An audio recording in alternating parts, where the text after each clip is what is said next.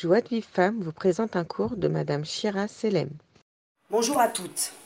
J'ai écouté cette semaine un cours du Rav Erez, Erez Moshe Doron, euh, sur la période de Ben Ametzarim, de ces trois semaines-là, entre le 17 Tammuz et Tisha B'Av.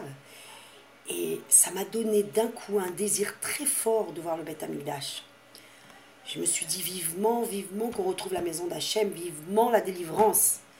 Ça a vraiment intensifié comme ça mon espoir euh, de voir venir maintenant le Mashiach, d'avoir envie euh, du Mashiach. Alors voilà, je voudrais le partager avec vous et j'espère que je verrai, si Dieu veut, pas avec l'aide d'Hachem, mais si Ata d'Ishmaya, vous faire passer euh, ce message que j'ai mamache ressenti. Il explique comme ça, il amène une histoire de deux Tanaïm dans la Masechet Brachot, euh, sur donc deux, deux Chachamim, Rabbi Eliezer et Rabbi Yochanan.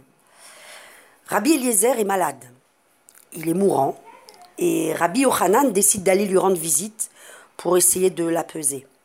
En rentrant dans la chambre, Rabbi Yochanan aperçoit Rabbi Eliezer en train de pleurer. Rabbi Yochanan lui demanda Rabbi Eliezer, pourquoi tu pleures? Alors il essayait de, trouver les raisons de sa tristesse, de ses pleurs. Il lui dit Tu pleures parce que tu n'as pas suffisamment étudié la Torah? Rabbi Eliezer lui dit euh, Non, je ne, je ne pleure pas pour ça. Il dit alors Parce que tu n'as pas mérité l'abondance euh, euh, divine, le shefa d'Hachem matériel. non, ce, ce, ce n'est pas non plus pour ça que je pleure. Il lui dit alors parce que peut-être tu as été éprouvé avec tes enfants ou tu as perdu euh, un, de tes enfants lui dit non non plus, ce n'est pas la raison pour laquelle je pleure.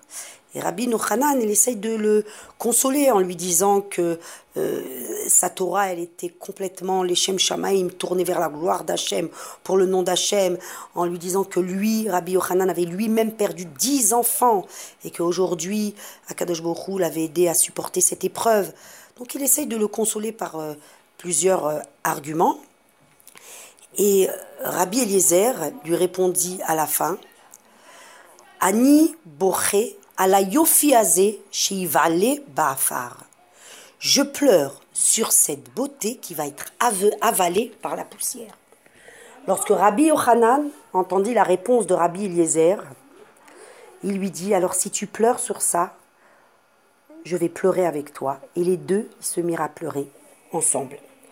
Donc voilà, c'est l'histoire qui est relatée dans la Maseret Brachot, c'est assez incompréhensible.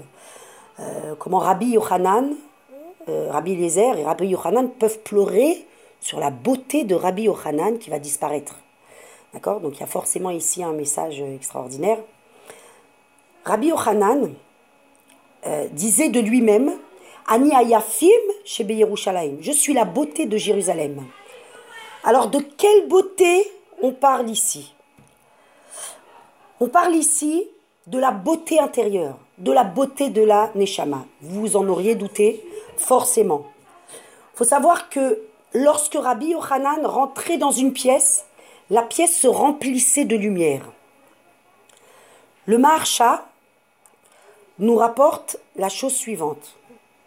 Il nous dit le plus haut niveau de la beauté intérieure, c'est l'endroit dans lequel se dévoile la Shrina. Rabbi Yochanan avait cette beauté-là. C'est-à-dire qu'à l'intérieur de Rabbi Yochanan se dévoilait la Shrina. Il y avait un dévoilement de Gdusha comme celui du dévoilement de la Shrina dans le Bet Amikdash. Ayofish el Gdusha, aya mitgale betor Rabbi Yochanan. Donc en regardant Rabbi Yochanan, le peuple avait devant leurs yeux la Gdusha, la vraie, celle qu'on ne connaît pas aujourd'hui. Ils comprenaient ce qu'était la doucha, c'était clair, sans voile, sans obscurité. Les gens avaient devant eux un dévoilement clair de la lumière, de la neshama. Et lorsque Rabbi Nochanan disparaîtra, alors personne ne saura de quoi on parle, de quoi il s'agit. C'est-à-dire la beauté de Jérusalem qui se dévoile à l'intérieur de Rabbi Yochanan va disparaître. Et de l'obscurité envahira le monde. C'est justement sur ça que Rabbi Lézer et Rabbi Yochanan se mettent à pleurer. Ils pleurent sur la disparition de la valeur de la beauté intérieure et la domination et l'importance qui est accordée aujourd'hui à la beauté extérieure. J'ai trouvé ça euh, magnifique comme, message. Pour continuer, il nous ramène Rabbi Nachman qui nous dit Mais asher harav bet migdashenu en yecholim lenakot atzmenu mi avonot ki en mi. Depuis que le Bet Amigdash a été détruit, nous ne pouvons pas être nettoyés de nos fautes, car il n'y a personne, il n'y a rien pour euh, nous nettoyer, pour faire une capara sur nous de nos fautes. Donc ça, c'est dur d'entendre une, chose pareille. On va, euh, on va expliquer et en fait, on, on, va voir que ce message que Rabbi Nachman nous, nous donne là, en réalité, c'est un message d'espoir. Euh, c'est un message qui peut nous donner envie chaque jour euh, de, vouloir et de vouloir encore plus la venue du Mashiach. Euh, voilà. C'est juste la façon dont on, doit regarder euh, la, chose. Hachem a créé la tchouva, le repentir. Nous avons la possibilité de revenir vers lui, de regretter, de s'améliorer, d'avancer vers le bien, Hachem viendra toujours vers nous, sera toujours à nos côtés. Il est toujours prêt à tourner la page, à nous laisser encore et encore des chances pour nous rattraper.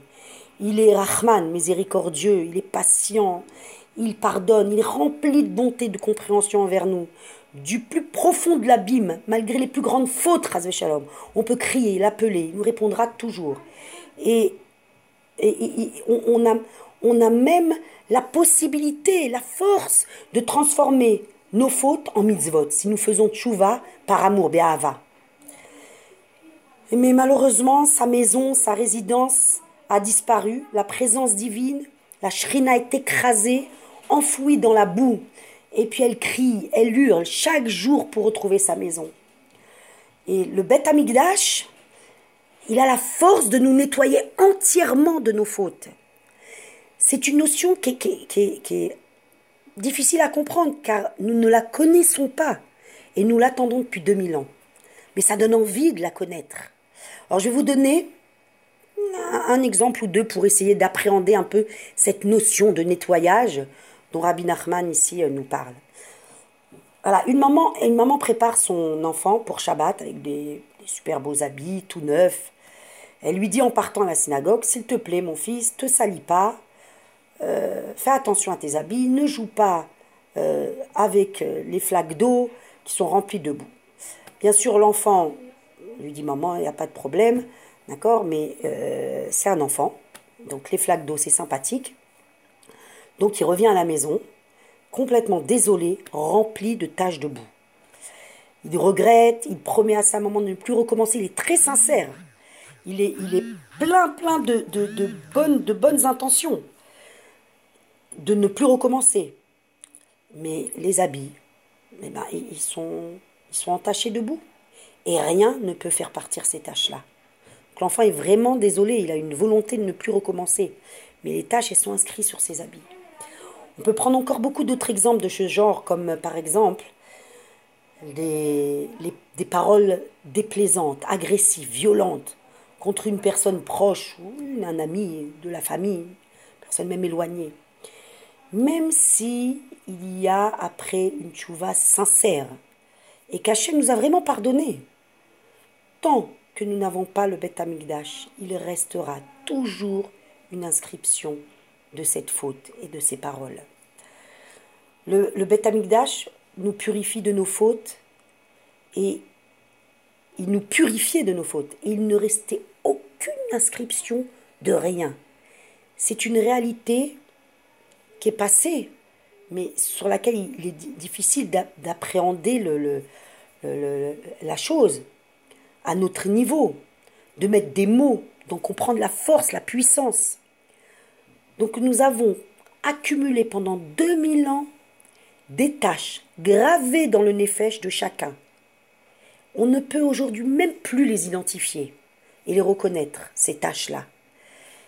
parce qu'ils sont tout simplement inclus dans la réalité.